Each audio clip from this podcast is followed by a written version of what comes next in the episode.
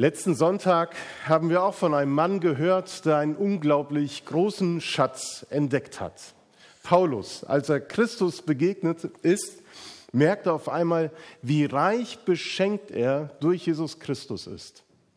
Was Gott ihm alles in seinem Leben an Reichtümern gibt.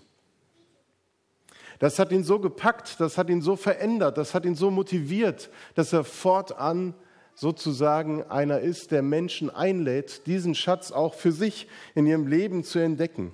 Und er spricht von seinem großen Gewinn, den er im Leben gemacht hat, als er Jesus Christus kennengelernt hat. Heute möchte ich gern mit euch das ein bisschen vertiefen, was das bedeutet, dass wir mit Christus gewonnen haben. Was ist dieser, was zeichnet diesen Gewinn eigentlich aus, den wir in Christus haben? Und dazu habe ich den Predigtext aus Epheser 2, die Verse 4 bis 10 ausgewählt, wo Paulus schreibt, aber Gott, der da reich ist an Barmherzigkeit, hat in seiner großen Liebe, mit der er uns geliebt hat, auch uns, die wir tot waren in Sünden, mit Christus lebendig gemacht. Aus Gnade seid ihr gerettet.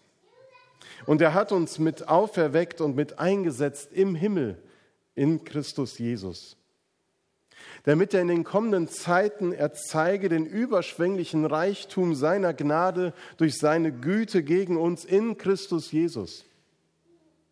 Denn aus Gnade seid ihr gerettet durch Glauben und das nicht aus euch.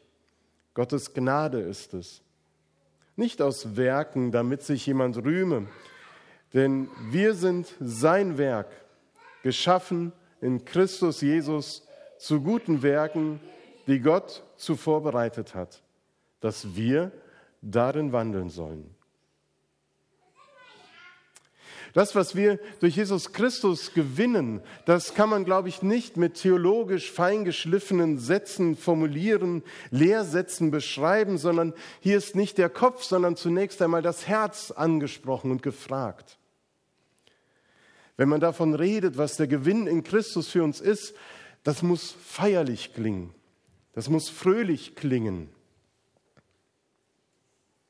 Und von seinem und unserem Gewinn in Christus zu sprechen, stimmt Paulus eben ein Lied an. Er bedient sich der alten Dichtkunst der alten Kirche. Er stimmt dieses Kirchenlied an, in dem Gott für seine Taten gelobt und verehrt wird. Ein Hymnus der ersten Christengemeinde, der damals sehr wahrscheinlich in den Taufgottesdiensten gesungen wurde. Die Größe und der Reichtum Gottes, der niemals in diesen großen Koffer passen würde, der wird darin besungen. Keiner empfindet so viel Liebe, so viel Barmherzigkeit für seine Geschöpfe wie Gott. Sein Wesen voller Gnade und Güte offenbart in Jesus Christus. Darin liegt der große Gewinn in einem Leben mit Christus.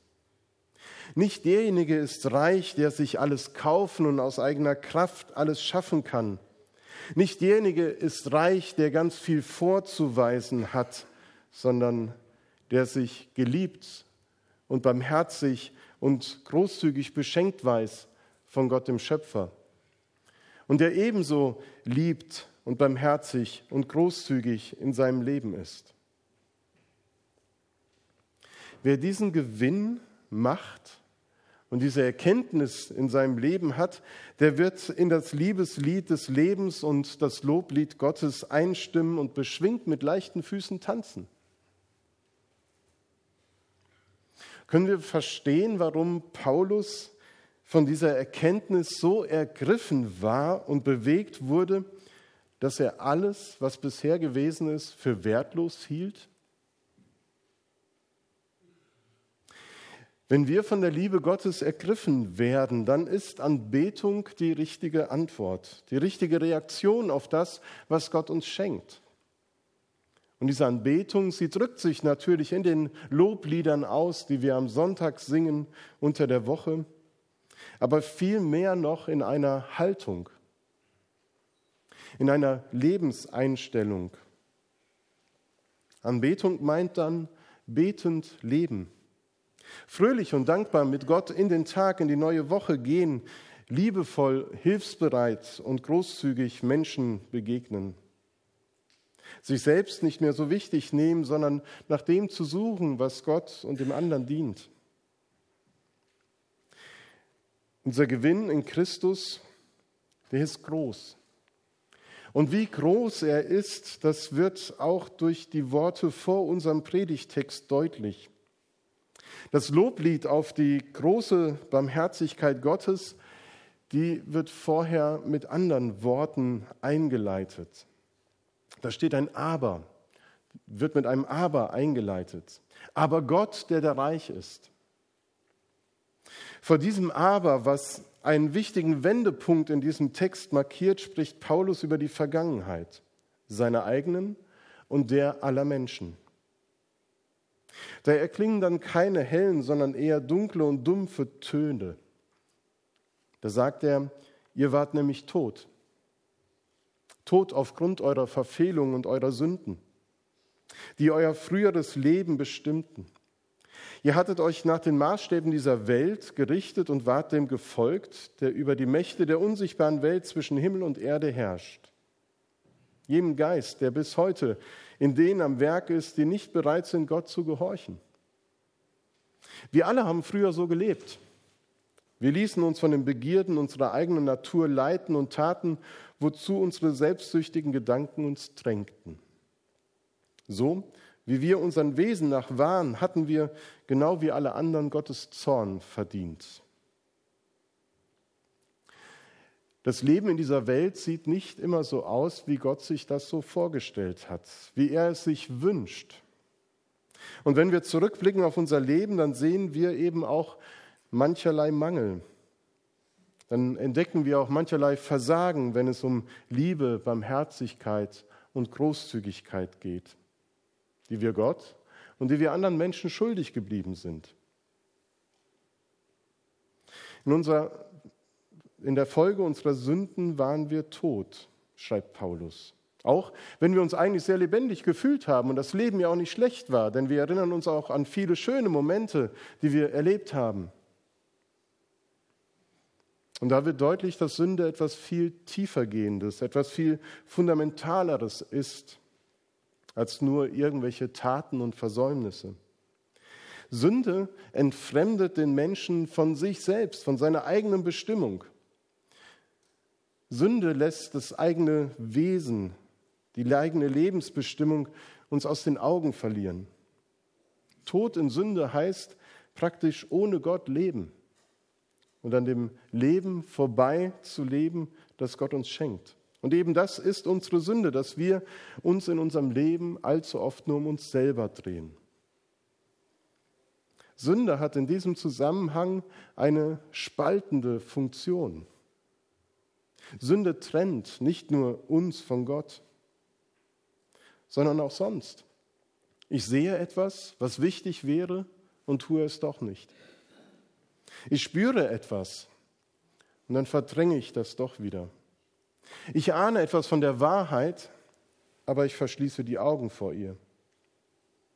Und die Folge ist ein Gefühl von Zerrissenheit, ein Hin- und Hergetriebensein, ein Rastlossein im Leben. Obwohl man versucht, mit allen Mitteln das Leben zu gestalten und vorwärts zu bringen, kommt es einem so sinnentleert, ziellos, vielleicht vergeblich oder eben sogar tot vor. Auch davon kann Paulus ein Lied singen, wie wir letzte Woche gehört haben. Sünde trennt sich nicht nur von uns und anderen, sondern schiebt sich eben auch wie eine Mauer zwischen uns und Gott. Und nicht Gott hat diese Mauer errichtet und gesagt, mit euch Sündern will ich nichts zu tun haben. Nein, Gott baut keine Mauern, aber er steht vor so vielen Mauern, die Menschen errichtet haben. In der Schuld unterdrücken wir unsere Beziehung zu Gott. Wir verrennen und wir verstricken uns mehr und mehr in Schuld, sodass wir es vielleicht auch gar nicht mehr wagen, an einen barmherzigen Gott zu denken oder auf ihn zu schauen, weil wir uns schämen, weil wir es eigentlich besser wissen müssten, weil wir eigentlich von der Wahrheit schon gehört haben, aber sie verdrängen. Aus diesem Todsein können wir uns selber nicht erretten. Aus dieser Gefangenschaft können wir uns selber nicht befreien. Und in dieser Situation ertönt dieses Loblied. Aber Gott, der da reich ist an Barmherzigkeit, er hat uns in seiner großen Liebe in Christus lebendig gemacht. Aber Gott, der da reich ist, aber. Ich habe gesagt, das ist ein Loblied. Das kann man nicht theologisch ausgefeilt benennen, sondern das muss man singen. Und lass uns das einfach mal tun.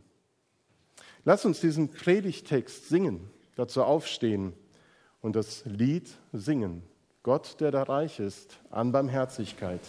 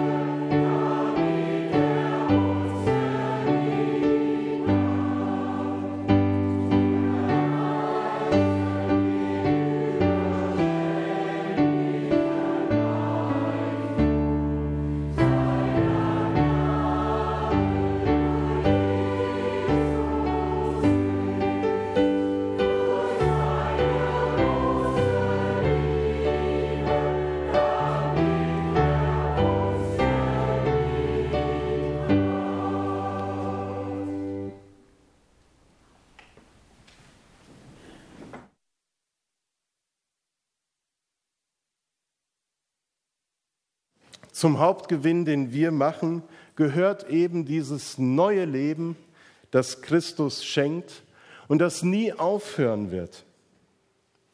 Das, was wir gesungen haben, was wir gehört haben, das wird uns in der Symbolik der Taufe zugesagt. Gott hat euch mit Christus auferweckt zu neuem Leben, schreibt Paulus. Und so spricht man von der Taufe. Deswegen ist die Wahrscheinlichkeit, dass dieser Hymnus bei Taufgottesdiensten gesungen wurde, wirklich sehr hoch. Und auch wir haben ihn schon, während die Täuflinge ins Wasser gegangen sind, miteinander gesungen. In der Taufe wird der alte Mensch, der Gott nicht gehörte, mit Christus gekreuzigt. Und der Täufling bekommt Anteil am Sterben Christi, aber eben dadurch, dass er wieder herausgeholt wird, auch Anteil an seiner Auferstehung und dem neuen Leben. Das Untertauchen symbolisiert den Tod und das Sterben, das Auftauchen aus dem Wasser, die Auferweckung und das Leben. Mit der Taufe eignet sich der Getaufte sozusagen die Auferstehung an. So entsteht eine neue Wirklichkeit. Man erlebt diese neue Wirklichkeit, die einem zugesprochen wird von Gott her, dass er uns durch seine große Liebe lebendig gemacht hat. Deswegen, wenn du noch nicht getauft bist, du aber diese Zuwendung Gottes in besonderer Weise erleben und deinen Glauben an Jesus Christus und seine Barmherzigkeit bekennen willst vor Gott und der Gemeinde, dann lade ich dich ein, vielleicht diesen nächsten Schritt zu tun und dich taufen zu lassen. Sprich mich an, wir werden demnächst wieder einen Taufkurs anbieten und sicherlich auch bald einen Termin für eine Taufe haben.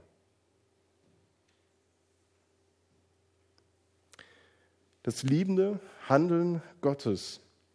Das zeigt sich darin, dass er nicht nur auferweckt, sondern dass er uns auch in den Himmel versetzt. Ich weiß nicht, ob ihr diesen kleinen Satz ebenso auch gehört habt. Was für eine Aussage.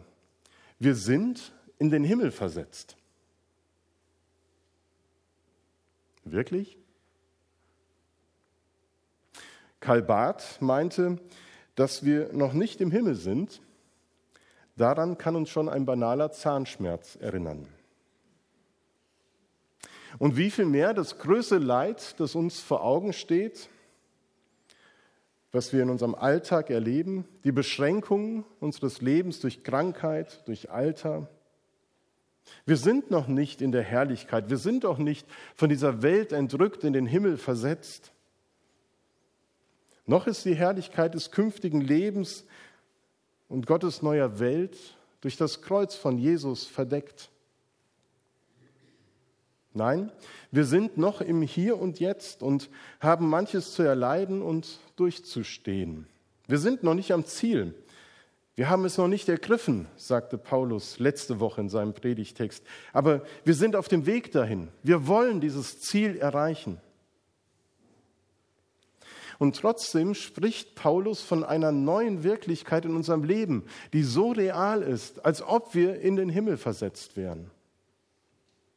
Wir sind eben nicht mehr nur der alte Mensch, dem wir so oft in unserem Alltag wieder begegnen, sondern eben auch schon die neue Schöpfung Gottes.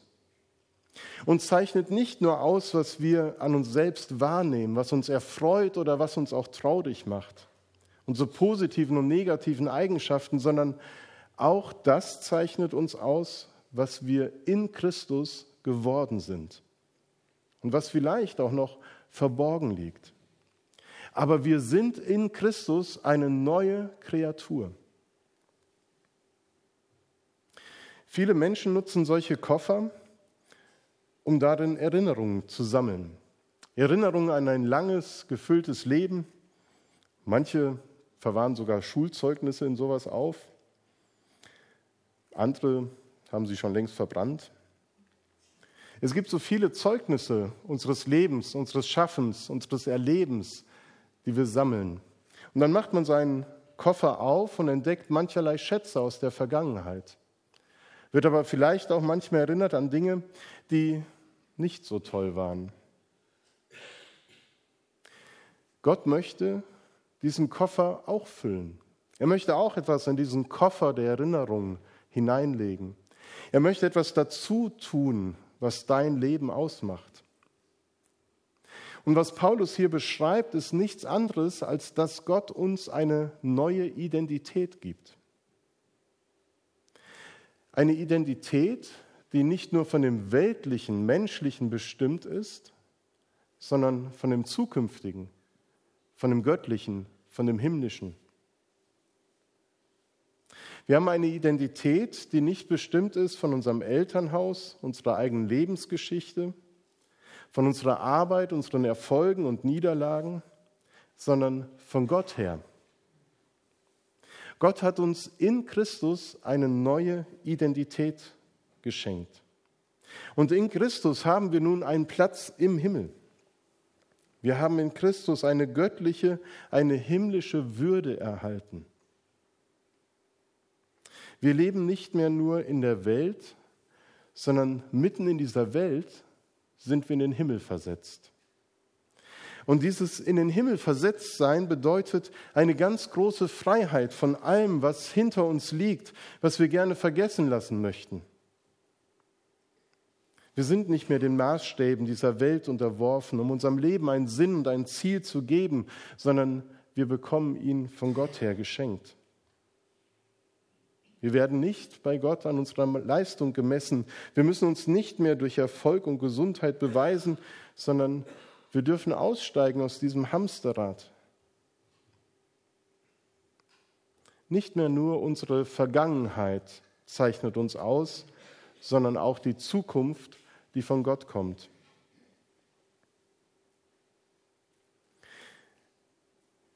In diesem Koffer liegt ein Spiegel.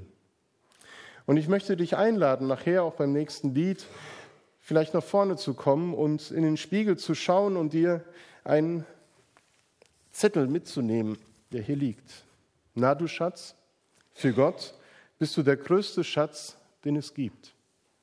Auch nach dem Gottesdienst hast du Gelegenheit, einen Moment zu verweilen, zu beten. Lass dich in den Himmel versetzen, nicht nur heute, sondern auch jeden Tag. Anselm Grün schrieb mal dazu, wenn ich dieses Wort in Christus in den Himmel versetzt, ins Herz fallen lasse, dann ahne ich etwas von meiner Würde als Christ. dann kann in mir aufgehen, ich, der ich jetzt da sitze und meinen Verstand zum Schweigen bringe. Ich bin nicht nur hier in diesem Raum, sondern ich bin im Innersten in den Himmel versetzt. Der Himmel ist in mir. In mir ist etwas, das die Welt übersteigt. Die ewige Heimat ragt jetzt schon hinein in mein Herz.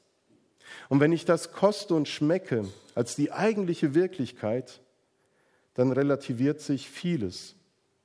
Dann fällt die Sorge um mich und meine Gesundheit, die Sorge um Erfolg und Bestehen auf einmal weg. Dann ist nicht mehr wichtig, was andere von mir denken. Dann erfahre ich mitten im Trubel meines Lebens eine tiefe innere Ruhe. Dann ist mein Herz angekommen bei Gott und in Gott kommt es wirklich zur Ruhe. Da kann alles andere schweigen. Amen.